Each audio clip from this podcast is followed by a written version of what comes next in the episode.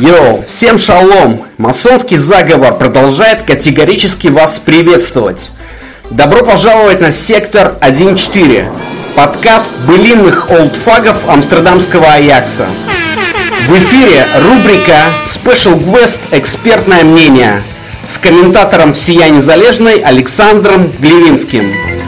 Перформанс а-ля романс «Кошерный альянс». С вашего позволения мы окунаемся в ретро-рубрику «Ностальгия», радио «Носталжи» на сектор 1.4 Александр Глевинский и Алексей. One, two, three, go. Good morning, guten Morgen, доброе утро, добрый ранец, Guten Morgen, доброе утро, добрый ранок. Дорогие друзья, с вами трансконтинентальная компания болельщиков амстердамского клуба «Бело-красный подкаст Сектор 14». Прямиком с Нью-Йорка. У нас очень раннее-раннее утро, но мы с вами. А знаете почему? Потому что в преддверии одного из, наверное, наиважнейших поединков двухтысячных для всех любителей амстердамского клуба мы открываем новую рубрику «Экспертное мнение один на один». В этой рубрике у нас будет прекрасная возможность делиться с вами мнением экспертов и некоторыми инсайдами, интересными мнениями и многое-многое-многое другое. Сегодня у нас в гостях, конечно, э, в телеграм-режиме, хотел сказать в телефонном режиме, будет Александр Глевинский, пресс-атташе сборной Украины, в прошлом пресс-атташе и непосредственный участник всех выездов Динамо Киев, комментатор, журналист с огромным стажем, практически человек, олицетворяющий комментаторский сектор э, на территории Ридной Неньки, Александр Глевинский.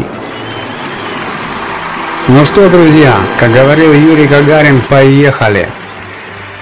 Вкратце, в двух словах мы уже представили нашего сегодняшнего эксперта – но позвольте мне от себя добавить, э, я как человек футбольный, выросший на просторах Незалежной, помню, и я уверен, меня поддержат э, другие представители Украины, кто тоже вырос на футбольных комментариях Александра Глевинского – Действительно, вот это был такой глоток свежего воздуха, новые словечки, креативный футболист, смарагдовый газон, эти комментарии английской премьер-лиги, поэтому все это навеивает некие приятные воспоминания, когда футбола не было еще так много на наших телеканалах, и когда каждую субботу, каждое воскресенье мы ждали просто с невероятным таким желанием, а, тогда как сейчас иногда бывает немножечко даже от футбола устаешь. Но это ни в коей мере не касается нашего любимого амстердамского клуба. Так вот, у нас для Александра были подготовлены три вопроса. А, вопросы эти не лично от кого-то, а в совокупно мы собирали их от сообщества аяксовского. В, основном это представители э, самого крупного паблика э, ВКонтакте Амстердамского Аякса и такой динозавр группы э, Супер Аякс форум сайта. Кто знает, тот знает. Ну что, я думаю, понеслась. Э, первый вопрос, который мы хотели бы задать Александру Галевинскому – ну что, Александр, амстердамский Аякс в этом сезоне действительно удивил. И, как мне кажется, влюбил в себя почти всю футбольную Европу. Э, что еще более удивительней э, выглядит этот феномен, учитывая нынешние финансовые реалии, которые, конечно же, как мне кажется, во многом оказывают огромное влияние на европейский футбол. Что происходит? Автоматически эти финансовые реалии, как э, кажется, сужают число претендентов на главный клубный трофей ну, практически до 5-6 клубов, тем самым образуя некую суперлигу. А где же Лига чемпионов? Где же действительно вот тот формат соревнований, ради которого это все создавалось? Хотелось бы узнать, как лично вы относитесь к тенденциям захода огромных денег в футбол. Не считаете ли вы, что богатые клубы убивают спорт как таковой и клубы с более низкими бюджетами в частности? И можно ли перформанс Аякса в этом сезоне назвать ну, неким глотком свежего воздуха и надеждой на то, что романтический футбол еще жив. Хотя, конечно же, немножко в преобразованном, так сказать, переформатированном виде. Здравствуйте, уважаемые любители футбола. Приятно пообщаться на вашем пространстве. Итак, Аякс. Аякс, безусловно, открытие этой Лиги Чемпионов. Э, команда, которая удивила, вероятно, всех, даже специалистов футбольных положил на лопатки и Реал, и Аякс, и, и, и Реал, безусловно, и Ювентус, и э, встав уже в который раз в своей истории действительно открытием сезона. Это команда, которая удивляет, которую приятно смотреть, за которую э, хочется болеть. Ну, я имею в виду, конечно, не постоянных болельщиков, которые всегда с аяксидами в любое время э, года, суток и какая не была бы игра у команды. Но если говорить о симпатии, то, безусловно, Аякс уже не в первый раз в истории это делает. И, безусловно, команда очень симпатичная. Если говорить именно о влиянии денег, то, безусловно, когда э, шейхи арабские вкладывают баснословные суммы, к примеру, тот же ПСЖ, и после этого делают команду, или есть американские инвесторы, а, и, безусловно, тогда возникает чувство несправедливости, что за большие деньги покупаются лучшие игроки, взвинчивается э, трансферная цена, и уже тогда думаешь, это не футбол, а деньги играют. Да, это не нравится также и мне, безусловно, и поэтому Аякс, конечно, глоток э, свежего воздуха в футболе, и все-таки, скажем, есть, безусловно, место для денег, без денег никуда. Тот же Аякс перед этим сезоном э, около 50 миллионов евро потратил, в том, в том числе э, вернул э, Дейли Блинда.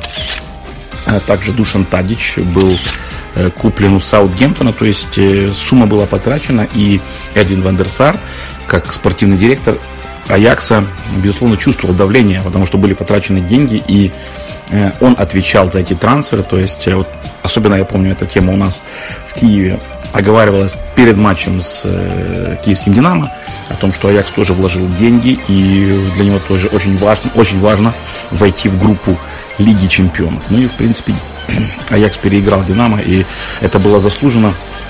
Э, «Динамо» не заслуживало в том Э, матч победы и также и выхода в Лигу чемпионов. Но Аякс не ограничился только выходом в групповой турнир. Мы сейчас уже видим эту команду в э, полуфинале. Так вот, говоря о э, деньгах и о их влиянии, конечно, я сторонник того, чтобы как-то ограничить финансовые вливания, может быть, по принципу НХЛ, НБА, где на мой взгляд, более справедливые правила, и нет возможности вот такие прямо мега суммы э, тратить. И, ну, есть правила финансового фэрплей, нам известно, но все равно оно как бы не ограничивает вот такие сумасшедшие покупки, э, которые делают э, люди с сумасшедшими деньгами. Вот, поэтому, безусловно, Аякс это команда, которая э, действительно очень симпатичная, которая,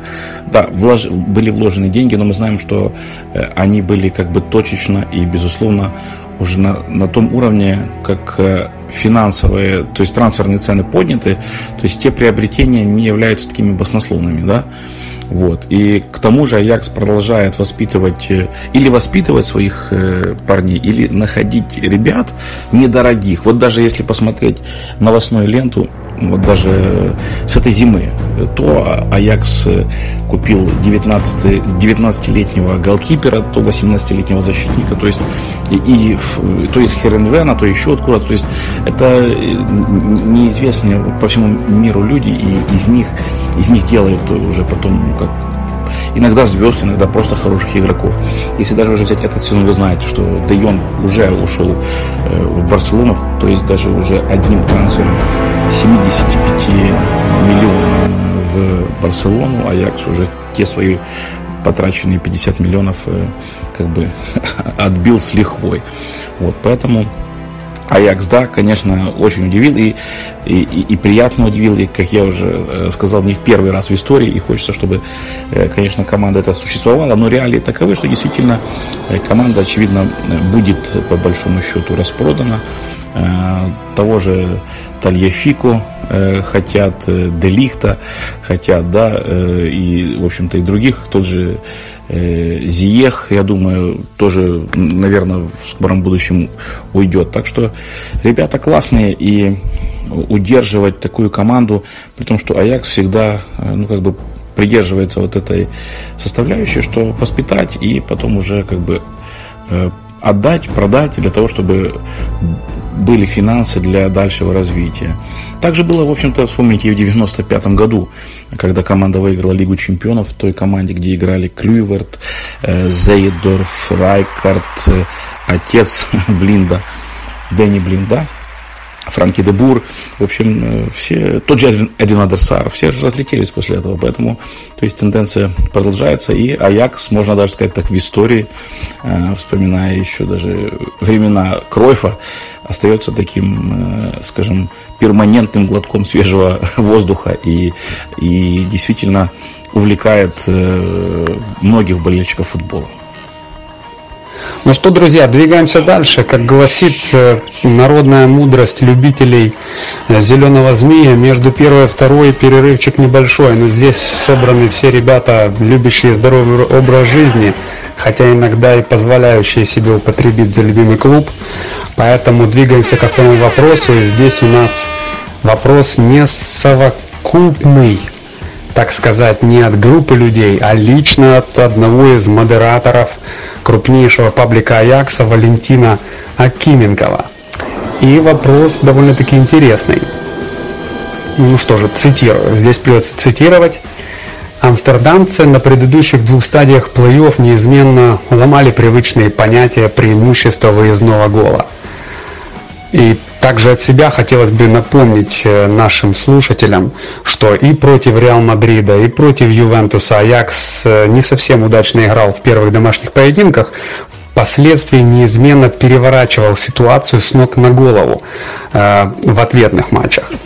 Поэтому, как мне показалось, э, лично подопечным Тенхага и Шредера абсолютно не важен фактор домашнего или выездного поля. Им по барабану, они играют везде. Так вот, Валентин спрашивает, э, как вы считаете, правило гостевого гола все еще актуально или его пора отменять? И где, на ваш взгляд, проще начинать двухматчевое противостояние? Ну что же, ваш выход, Александр.